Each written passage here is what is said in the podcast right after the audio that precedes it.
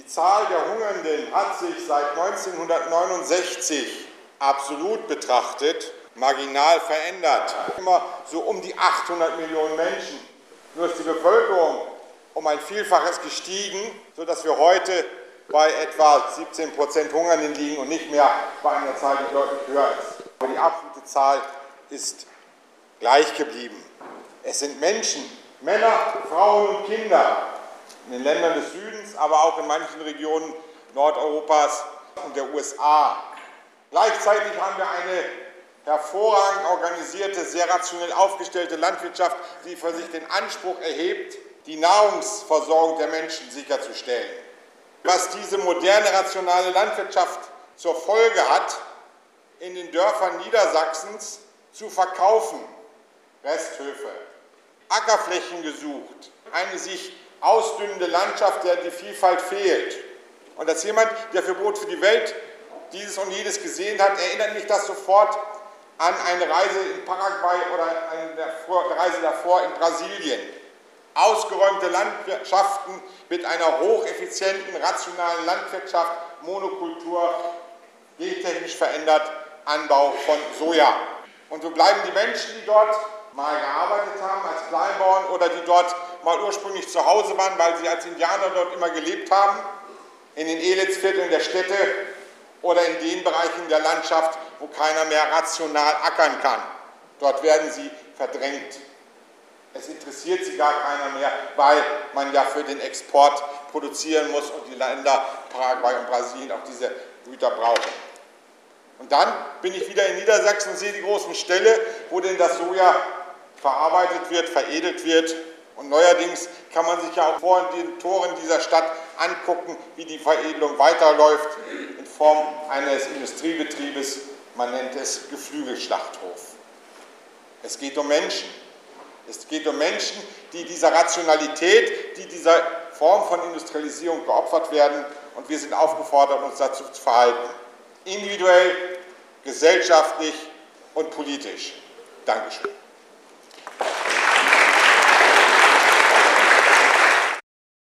Ich habe dieses Land von meinem Vater bekommen.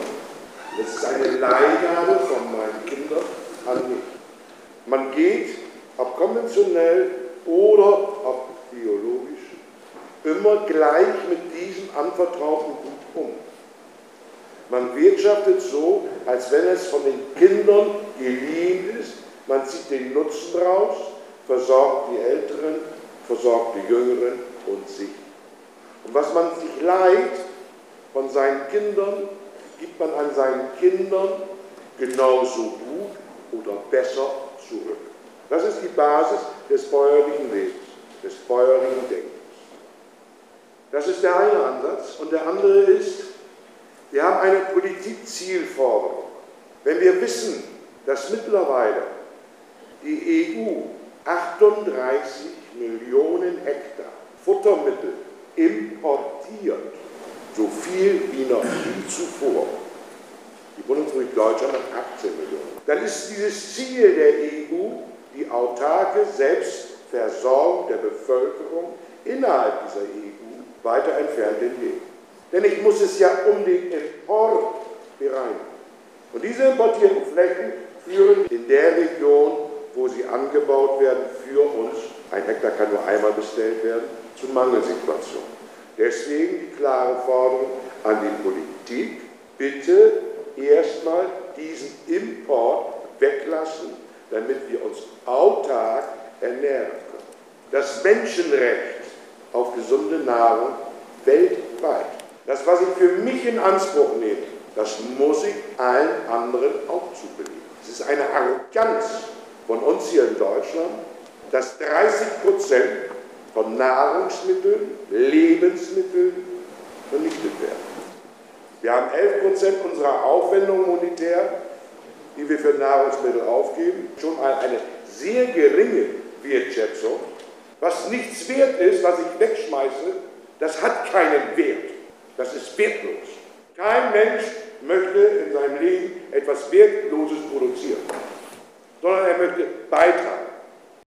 Nahrungsmittel, Pflanzen und Tiere sind von sich aus artenvielfältig in jedem Bereich für alles abdeckend konzipiert. Es ist kein Mangel daran und auch kein Bedürfnis, dass eine Tomate unbedingt nach Bananen schmeckt.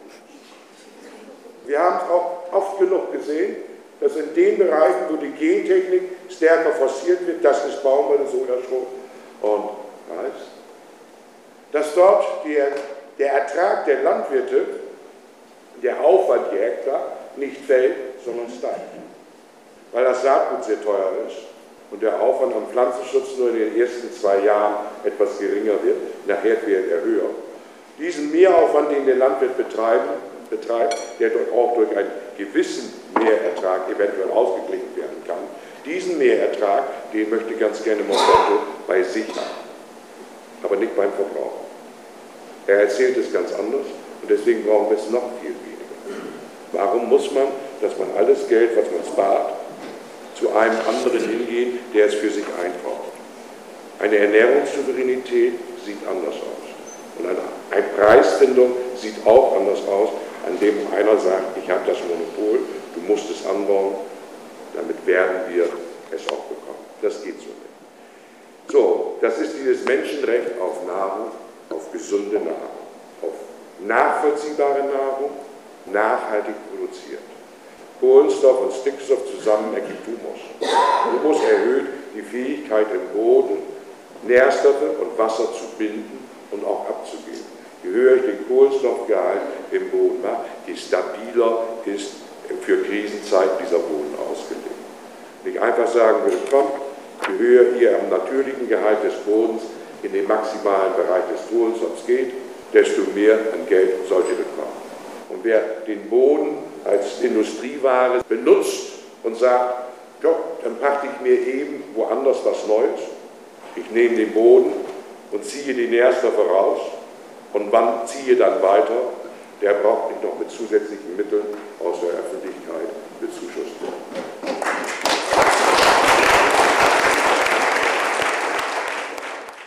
Und wie gesagt, wenn der Bauer stabil lebt, wird er diesen Betrieb wieder an seine Kinder zurückgeben. Und wenn es einen vernünftigen Lebensstandard gegeben hat, dann werden diese Kinder es mit Freuden auch weiterführen.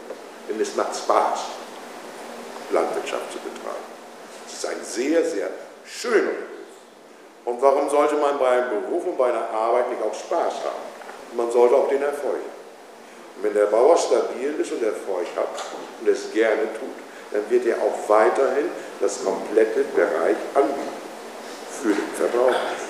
Und damit hat der Verbraucher eine kontinuierliche Versorgung und wird nicht morgen abhängig von Nestle oder von Konzernen, die von der Agrarindustrie beliefert werden. Konzerne haben ein anderes Ziel als die Bauern.